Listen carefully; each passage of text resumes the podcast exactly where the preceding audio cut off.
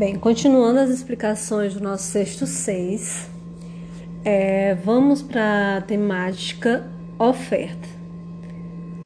Então, podemos conceituar a oferta como as várias quantidades de bens e serviços que os vendedores estarão dispostos a oferecer para o mercado a diferentes preços em um determinado período de tempo. Assim, a oferta de mercado é obtida através do somatório das ofertas individuais que acontecem em determinada região, em determinado espaço de tempo. Por exemplo, eu posso me referir da seguinte forma: qual era a oferta de mercado é, do quilo do peixe tambaqui em Cruzeiro do Sul em 1988? É assim, porque eu já determinei qual era o produto, qual era o espaço de tempo e qual era a localidade. Então, através desse, é, desses determinantes, se eu tiver como colher dados, eu posso chegar a uma oferta de mercado para esse produto naquela época, naquela região. Assim como a demanda, para a oferta nós também temos fatores que influenciam a oferta fatores que determinam o quão disposto o vendedor está em ofertar determinado tipo de bem ou serviço. Então, o primeiro fator é o preço do bem ou do serviço. Vocês percebam que é o contrário da demanda. Na oferta, quanto maior o preço do bem ou serviço, mais dispostos os vendedores estarão em produzir ou comercializar esse bem ou esse serviço no mercado. Nós podemos é, colocar o exemplo da farinha da nossa região, né? Quando os preços da, da farinha sobem, é quando nós podemos encontrar vendedores muito mais ávidos a fazer negócio. Eles podem, inclusive, é, guardar, fazer estoque de farinha quando os preços estão baixos, para ofertar esse produto quando os preços se elevam em determinada época do ano.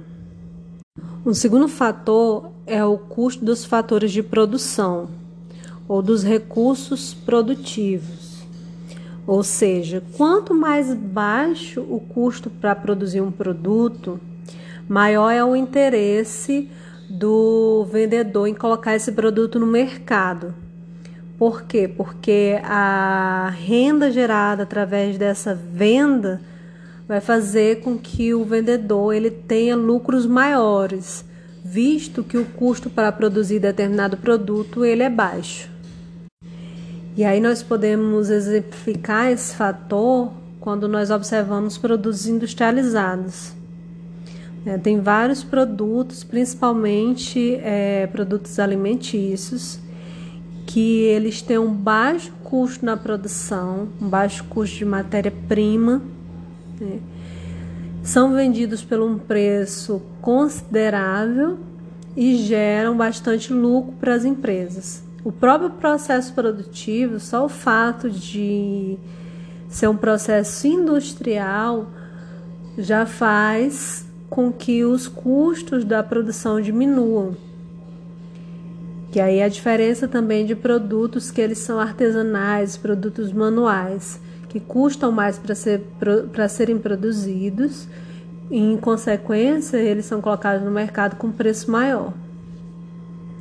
Então, a lei da oferta ela volta para a questão das variáveis mantidas constantes considera somente a variável preço e ela nos diz que quando o preço de um bem aumenta, sua quantidade, sua quantidade ofertada aumenta. Ou quando o preço diminui, a quantidade ofertada diminui. Ou seja, quando o preço de um bem aumenta, o vendedor tem interesse em colocar aquele produto do mercado. Quando o preço de determinado produto diminui, o interesse em vender aquele produto ele também diminui. Eu lembrei agora de que em certos estabelecimentos isso acontece muito em relação ao, ao atendimento. Por exemplo, se você for numa casa de construção comprar um quilo de prego, talvez o vendedor ele não tenha tanto interesse em atender você quanto aquela pessoa que vai comprar aí 30 sacas de cimento, tá? Essa diferenciação no atendimento, ela acontece muito quando os vendedores eles são comissionados.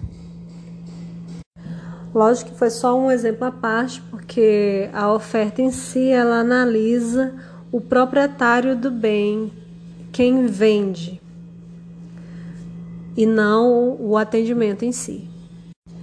Então, na página 8 tem uma planilha como exemplo e também utiliza carne de frango como exemplo. E lendo aqui os dados, o que, que nós podemos é, entender? que quando a carne do frango está a cinco reais, os vendedores estão dispostos a ofertar 5 quilos de carne. Mas olha, quando ela vem aqui a um real, o vendedor só está disposto a vender um quilo de carne de frango. Isso quando a gente mantém as outras variáveis constantes. Aqui nós estamos considerando somente o preço. Assim, considerando aqueles valores dispostos na tabela, nós podemos montar a curva de oferta de carne de frango, que é onde nós dispomos os valores em gráfico. E no gráfico ele nos diz que quando a, o preço do quilo do frango está a cinco reais, a quantidade que os vendedores estão dispostos a ofertar é de cinco reais. Quando o preço vai a um real, a quantidade de quilo de, de frango que o vendedor está disposto a colocar no mercado é um quilo. Então nós temos aí a curva de oferta, que é essa montagem gráfica que considera é, os preços que nós determinamos em que nós colocamos em determinado momento. E aí voltamos para aquele detalhe que é a oferta, ela considera todos os preços que nós determinamos é, naquele momento, né?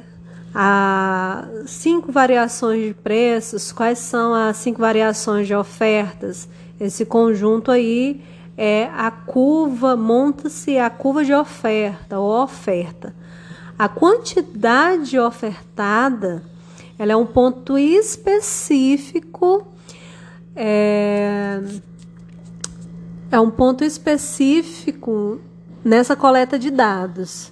Eu quero saber especificamente quantos quilos de frango o vendedor está disposto a ofertar quando o quilo está a dois reais.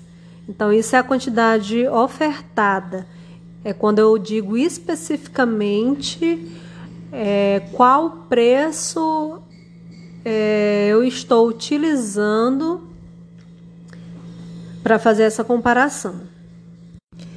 E assim como na demanda, nós temos também o deslocamento dessa oferta, ou seja, o deslocamento da curva de oferta. Quando nós é, temos esse deslocamento é porque nós estamos considerando outras variáveis e não só o preço. Por exemplo, tecnologia. O preço ele pode ser aumentar porque a tecnologia que eu uso ela é de última geração, por exemplo ou o preço das coisas eles, ela, ele pode diminuir porque a tecnologia que eu uso faz com que o custo de produção de determinado bem ou serviço diminua. Condições climáticas, que aqui nós podemos colocar a questão da farinha que nós estamos anteriormente, que é a oferta dela não acontece em toda a época do ano. É. O suprimento de insumos necessários para a produção de bens ou serviços. Ou seja, tem época do ano em que matéria-prima para a produção de determinados bens ou serviços ela tende a ficar mais cara ou mais barata. Então, dependendo da onde eu estou, eu posso ter uma mão de obra que ela tem um valor mais elevado. Então, tudo isso afeta o meu preço e vai afetar também a oferta. E algo que afeta muito a oferta é, são os impostos ou subsídios do governo, que é o que está acontecendo agora com a gasolina, né? Que o preço da gasolina, dos impostos, da cotação internacional aumentou, está saindo mais cara para os vendedores de gasolina na nossa cidade e, consequentemente, tende a sair mais caro para os consumidores. Assim, vamos pegar, por exemplo, se os vendedores de combustível em Cruzeiro do Sul, eles tivessem que obter esse combustível por um valor maior, mas tivesse que revender para os consumidores pelo preço é, atual que estava, o interesse em ofertar esse produto seria menor Provavelmente os donos de postos de gasolina eles prefeririam vender uma quantidade menor de gasolina e esperar ou o preço baixar ou eles poderem ser autorizados a aumentarem o preço da gasolina, né, do que vender um produto que ele compra mais caro pelo, pelo preço é, que estava anteriormente, porque nisso o lucro do vendedor diminui. Então essas variáveis elas também diminuem o interesse que o vendedor tem em ofertar determinado produto.